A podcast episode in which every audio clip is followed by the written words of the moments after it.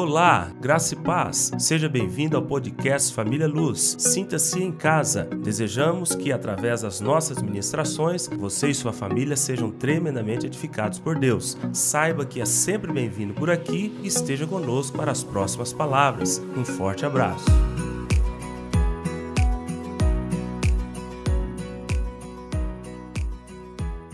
Diz assim a partir do versículo 3: Dou graças ao meu Deus por tudo que recordo de vós, fazendo sempre com alegria súplicas por todos vós, em todas as minhas orações, pela vossa cooperação no Evangelho, desde o primeiro dia até agora. Estou plenamente certo de que aquele que começou boa obra em vós há de completá-la até o dia de Cristo Jesus.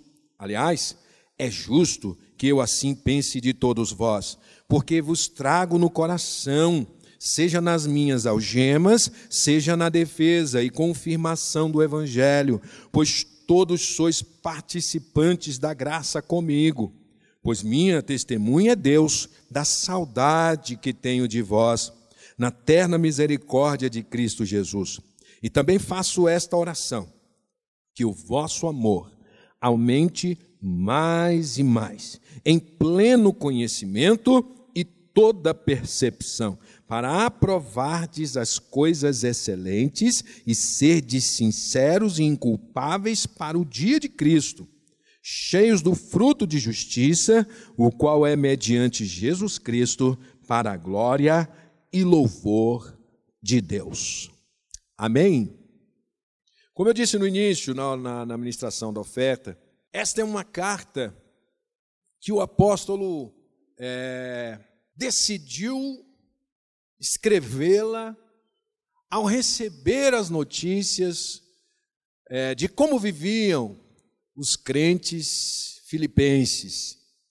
Ele recebeu não só os donativos, as ofertas, a ajuda, mas recebeu é, de Epafrodito, que era oriundo da comunidade, recebeu dele notícias, de como viviam aqueles que lá estavam. É como se o apóstolo Paulo dissesse assim: Poxa vida, oi Deus, obrigado, que notícia boa, porque há tempos não falo com eles, há tempos eu não vou lá estar entre eles. E Epafrodito me traz essa notícia poderosa, tremenda, que me alegra demais, ao saber que os irmãos estão firmes, ao sair da Macedônia, ao sair da região, eles me ajudaram. Até em Tessalônica eles mandaram ajuda. Fiquei sabendo que eles queriam me ajudar, mas não tinham oportunidade, faltava ocasião. Eles tinham essa vontade ardente no coração de ajudar e contribuírem para a pregação do Evangelho. Eles de fato foram transformados. A carta aos Filipenses, ela na minha célula, antes do jejum, eu fiz questão de ler ela toda com os irmãos, porque era uma carta tão tremenda. E eu recomendo, leia ela uma vez, duas vezes, leia mais, porque ela é uma carta generosa, era uma carta de alegria. Ela não é uma carta para exortação, ela não é uma carta para digamos, olha, fulano está lá estudando, meu filho foi estudar é, na Europa, seja lá onde for, no Rio de Janeiro, né? E eu não sei como é que ele está vivendo lá, eu não sei se ele desviou, eu não sei. Chegou uma notícia aqui que me deixou preocupado. E eu não sei o que é que meu filho anda fazendo lá, eu estou muito preocupado. A razão dessa carta, o apóstolo não a escreveu pensando em é, em corrigi-los, em exortá-los. Pega a primeira carta de Paulo aos Coríntios, aí você vai ver o que é exortação, é chute na canela, é tapa na cara, é, é dava lá um sossega-leão, dava um mata-leão no povo, porque o bicho estava pegando lá, tinha facção, tinha PCC, Comando Vermelho, tinha tudo lá, tudo de Cristo, ó, porque um era de fulano, outro era de Beltrano e ele escreveu para arrebentar os caras mesmo. Depois ele escreve outro também assim, ó. É, desculpa aí, eu não sei se eu me excedi, né? Tem gente falando aí que minha presença é fraca, né? Que a minha carta é dura, mas minha presença é. Ele não escreveu aos Filipenses por isso. A carta aos Filipenses é o resultado de um coração completamente tomado de alegria ao saber, ao saber as notícias de como eles viviam. Mais adiante ele diz: Olha, a oração que eu faço é porque vocês cresçam mais e mais em amor. É uma carta de um pai espiritual que chega à conclusão, ao receber a notícia, que suas orações não foram em vão, seu serviço, seu trabalho, seus açoites. Ele guardava na memória. Ele tinha essas pessoas, esses irmãos no coração. Ele viveu em algemas, ele estava preso, ele estava em situação difícil, mas nada disso foi capaz de superar a alegria em Cristo, de ele ver que a sua obra, o seu serviço redundou em bênção na vida daquela comunidade. Essa carta foi escrita por alguém que tinha uma boa memória dessas pessoas, foi tão bom estar entre eles. Quantos de nós quando trazemos à memória certas situações e certas pessoas, nós ficamos mal.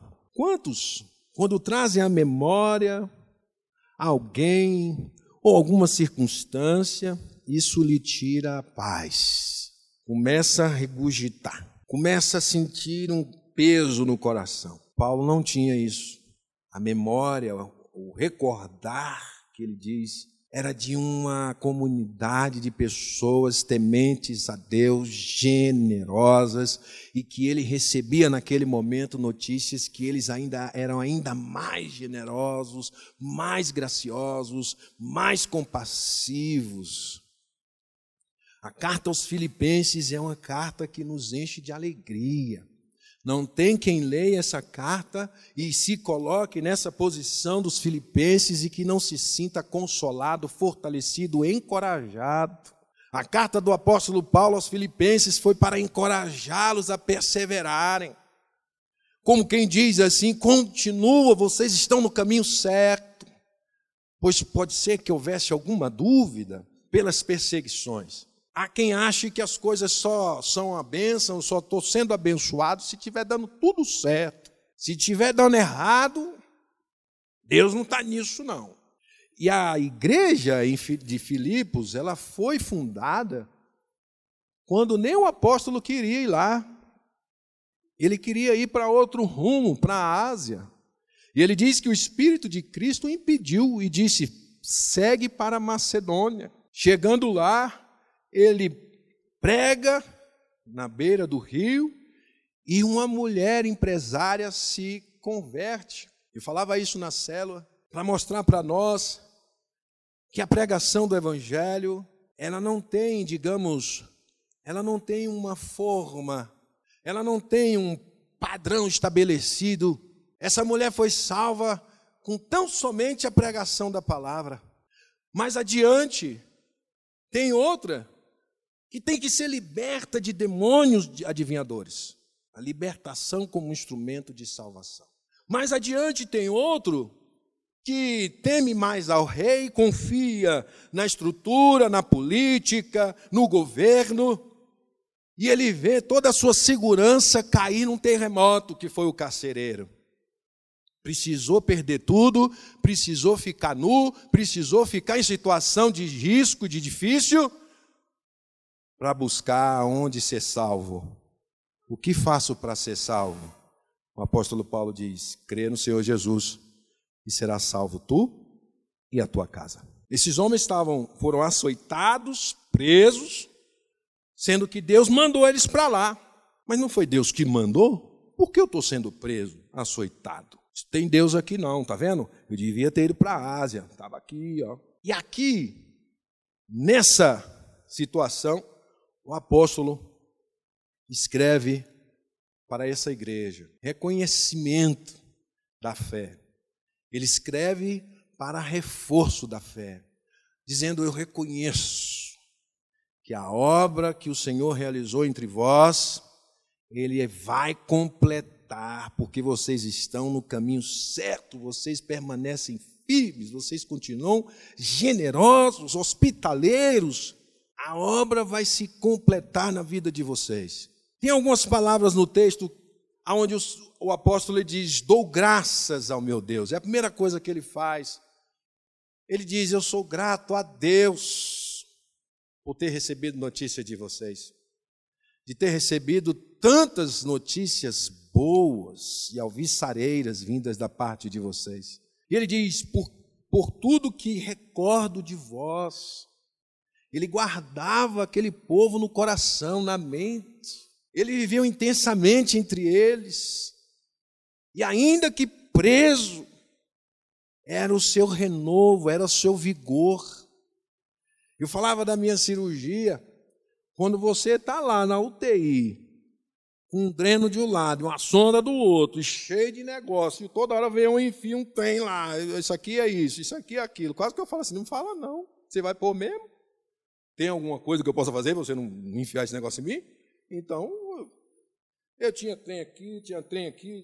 E eu parava e começava a lembrar das irmãs que chegavam para mim aqui, ó, na hora do louvor. Não foi, minha irmã mesmo? A irmã Antônia Célia. Eu ia lembrando das irmãs que, enquanto eu estava aguardando para fazer cirurgia, vinha orava comigo. Não sei dizer o nome de todos, porque todos oraram, mas algumas imagens ficaram na minha cabeça. E aí eu lembrei de um texto que está lá no Salmo 118, versículo 24, que o salmista diz assim: Este é o dia que o Senhor fez, regozijemo-nos e alegremos-nos nele. Tinha um outro lá que dizia: Eu não morrerei, antes viverei para contar as boas obras do Senhor. As irmãs que vinham colocar a mão em mim e falavam assim: Pastor, é, eu vim orar com o senhor aqui porque não vou deixar passar, não. Eu lembrei disso tudo lá. E é isso que nos revigora enquanto nós estamos numa situação como essa. O apóstolo Paulo está preso, mas traz à memória aquilo que lhe traz esperança.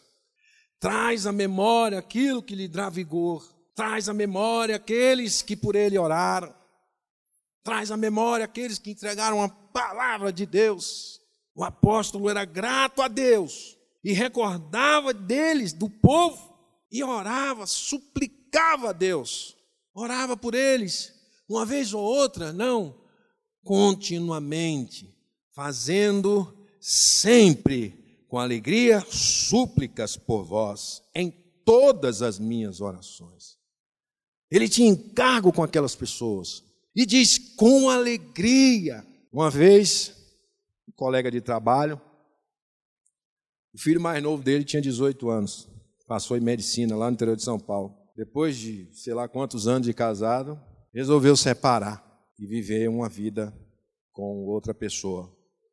E aí os amigos chamaram ele e ele diz: É minha oportunidade de encontrar felicidade.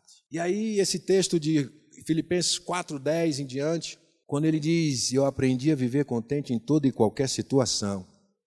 Contentamento é diferente da felicidade momentânea e etéreo que às vezes a gente busca. Contentamento, o apóstolo está dizendo que ele está satisfeito, capaz de enfrentar todos os desafios da vida sem blasfemar, andando e dando glória a Deus. Tem um hino, né? Dando glória a Deus, dando glória a Deus. Não tenho, mas louvado seja Deus. Deus me deu, Deus tomou. Bendito seja o nome do Senhor. Isso é o contentamento. É como se eu tivesse buscado comer até me fartar. E é essa hora que eu não preciso mais de nada não cabe mais nada. Esse é o estado de contentamento. Não me falta nada. Para aqueles que estão em Cristo, o contentamento nos permite enfrentar as lutas diárias e as dificuldades. Ele diz: com alegria, um homem preso, sem dinheiro, e as pessoas ainda tentando fazer piorar ainda mais sua condição. Ele diz: eu faço com alegria sempre súplicas por todos vós. Todos os dias, bom, ruim, chovendo ou não, tendo ou não tendo, este homem orava por aquela comunidade toda, todos os dias, em todas as oportunidades. E ele fazia isso com contentamento, com o coração cheio de alegria. Quantos de nós só queremos orar ou falar com Deus por nós quando está tudo bem? Ou quando está tudo muito mal? Quantos de nós temos dificuldades de perdoar o irmão porque nós queremos ser justificados de alguma coisa? Quantos de nós queremos orar pelo irmão só quando a gente estiver bem? Ah, eu não estou bem hoje, não, irmão. Ora por mim, vixe, não. Acho que ele pensa assim: vou passar uma maldição para ele, né? Não estou bem. Não me chame para orar hoje. Com Paulo não tinha isso. Quem ama, ora. Quem ama, intercede. Quem ama, ergue as mãos santas aos céus e invoca a intervenção de Deus. E ele diz mais: diz que eles, por quê? Pela cooperação deles, eles, como participantes da graça, de confirmar o Evangelho, de pregar o Evangelho, coparticipantes da graça da obra missionária. Muitos acham que o mérito da pregação de Paulo, do mérito da sua obra missionária, residia nele e na relação dele com Deus pura e simples. Todos os que contribuíam para o sucesso e para o progresso do Evangelho estavam ali com ele. Cada ato, cada passo, que nós, como igreja, fazemos, todos nós estamos. Todos nós que cooperamos com o Evangelho, estamos aqui, na África, em qualquer lugar desse planeta, porque nós somos cooperadores. Eles estavam com Paulo aonde quer que Paulo colocou seus pés na sua obra missionária. Eles ajudavam a Paulo, e isso gerou gratidão no coração do apóstolo. Ele orava porque ele sabia, eu estou aqui, se estou suprido é porque eles estão, eles me mandaram ajuda. Se Deus me dá o livramento é porque eles estão com mãos levantadas lá orando por mim. Ele vai adiante, ele diz: a obra que o Senhor começou, ele terminará. O Senhor não faz nada incompleto. Se ele te chamou, meu irmão e minha irmã, para uma vida redentora, ele vai te levar às moradas celestiais na eternidade com Cristo Jesus, nosso Senhor. Não há dúvida. Por isso ele diz: Eu estou plenamente certo que aquele que começou boa obra em vós há de completá-la até o dia de Cristo Jesus. Plenamente certo. Não há sombra de dúvida.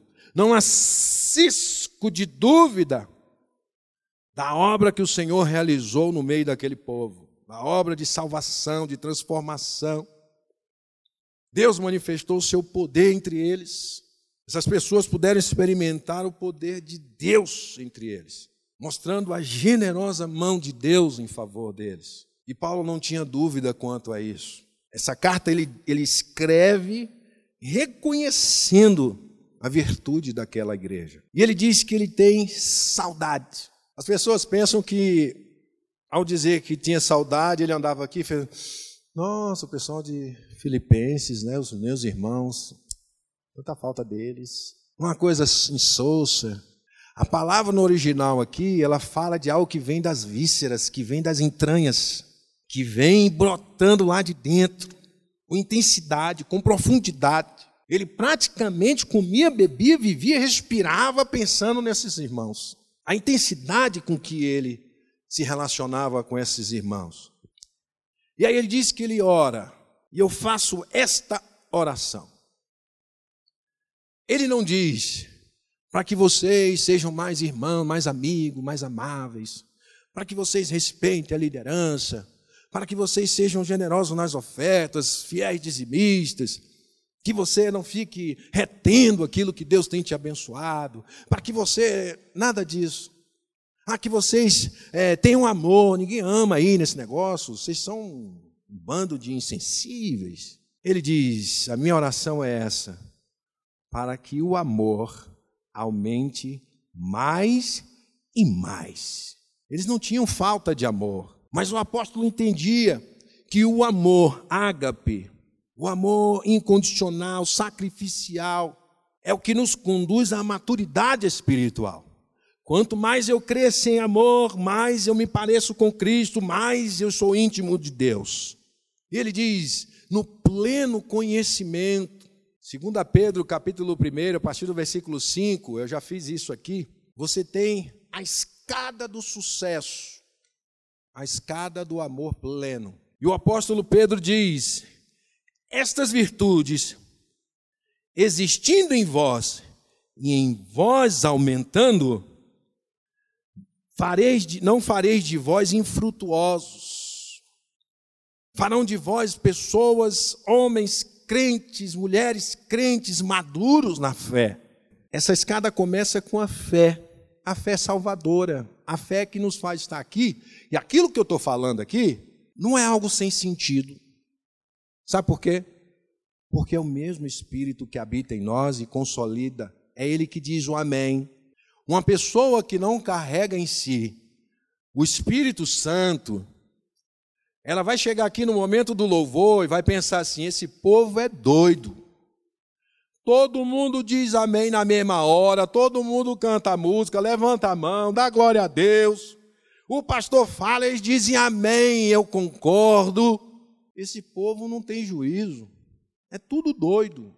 Mas o apóstolo Paulo ele diz assim: que ninguém pelo Espírito Santo, é capaz de dizer Jesus maldito. Mas só pelo Espírito Santo de Deus é possível dizer Senhor Jesus. Se nós dizemos amém aqui, se nós concordamos, é porque a mesma pessoa está concordando. O Espírito de Deus em nós. E ele entra pela fé é a primeira escada, é o primeiro degrau. E eu tenho que associar a minha fé à virtude, à virtude moral, os princípios morais da parte de Deus, de me policiar, de não ser tropeço na vida das pessoas, que a palavra que sair da minha boca gere vida e não morte. E essa virtude eu preciso somar o conhecimento. O apóstolo, ao, ao orar por, pelos filipenses, ele diz que deseja que eles cresçam em amor mais e mais, para que eles tenham conhecimento de Deus. O conhecimento aqui é um relacionamento que gera intimidade.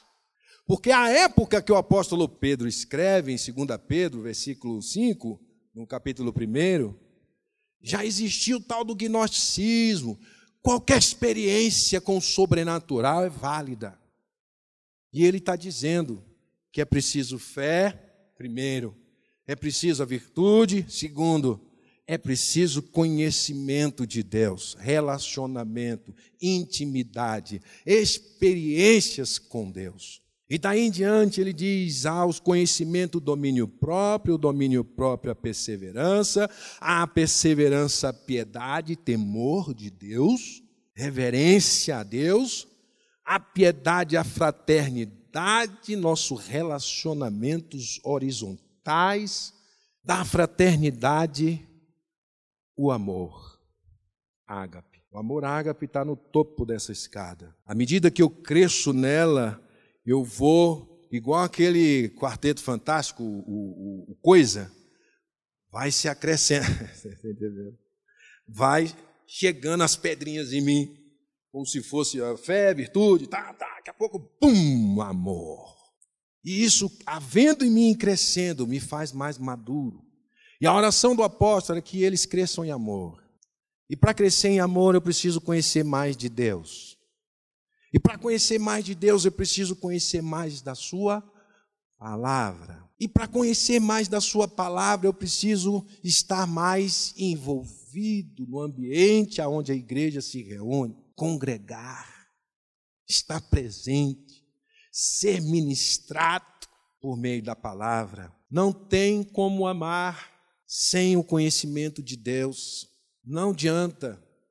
A palavra do Senhor diz em João 14, 20, em diante, ele diz: aquele que tem os meus mandamentos e os guarda, esse é o que me ama. Tem gente que diz que ama, mas os mandamentos tá cheio de emenda, parece a Constituição do Brasil.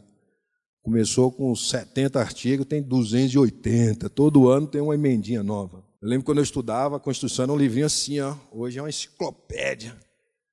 Tanto de emenda que fizeram nesse negócio. Nós precisamos compreender que amar não é fácil.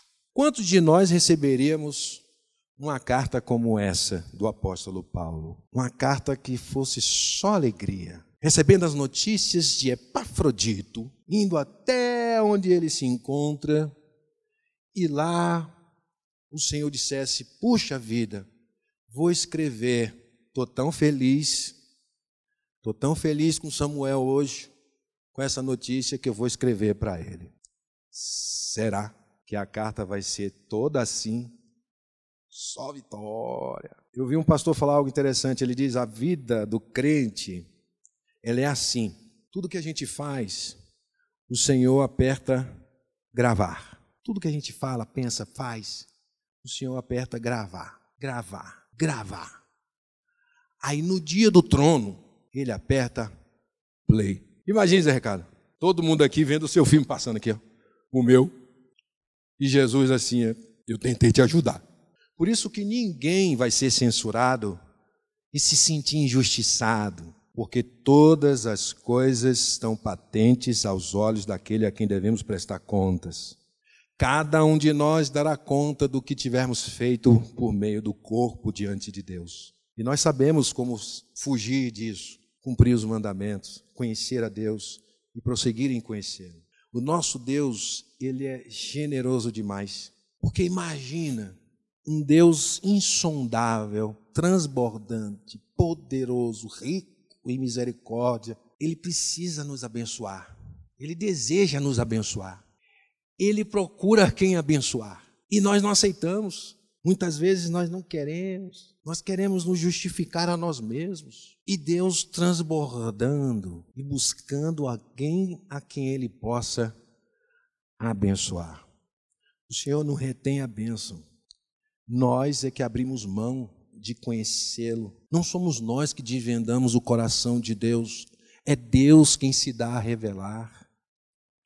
Basta chegar, basta, pelo sangue de Jesus, entrar no Santo dos Santos e lá prestar o seu serviço, sendo abençoado e saindo de lá para abençoar. O Senhor está pronto a nos abençoar. Quantos de nós queremos crescer em amor? Quantos de nós queremos exercer, praticar o amor de Deus? E Deus faz mais. Você sabia que esse amor não é seu? Não procure em você a fonte, porque o amor de Deus foi derramado em nós pelo Espírito Santo que nos foi otorgado. Ele exige de nós o amor mas Ele mesmo depositou em nós. Veja como Ele é generoso. Ele não é injusto. Ele apenas quer homens e mulheres que o reverenciam, que o temem e que desejam conhecê-lo assim como Ele é. E as portas estão abertas, porque o sangue de Jesus foi derramado e nos cobre desde o alto da cabeça à planta dos nossos pés. Nós podemos entrar no Santo dos Santos sem medo. Lá em Hebreus 10, ele diz que com intrepidez que nós entremos no Santo dos Santos. Essa intrepidez não está aí por acaso, porque o sumo sacerdote entrava com medo, aqueles que serviam no templo entravam com medo, mas no momento em que Jesus diz está consumado, o medo acabou, o acesso foi, foi liberado e nós nos deu livre acesso para lá sermos abençoados e de lá sairmos para abençoar, porque assim fazia o sacerdote. Ele levava a bênção, ele levava o sacrifício, lá ele prestava o serviço, e de lá ele saía e abençoava o povo. Isso foi dado a cada um de nós aqui. Basta querer. O Santo dos Santos está livre o acesso. Pelo sangue de Jesus, derramado na cruz. Quantos entenderam a mensagem? Quantos querem receber uma carta como uma carta de Paulo aos Filipenses, reconhecendo que você cresce em amor, em generosidade, em graça e em compaixão? Levanta a mão para eu ver.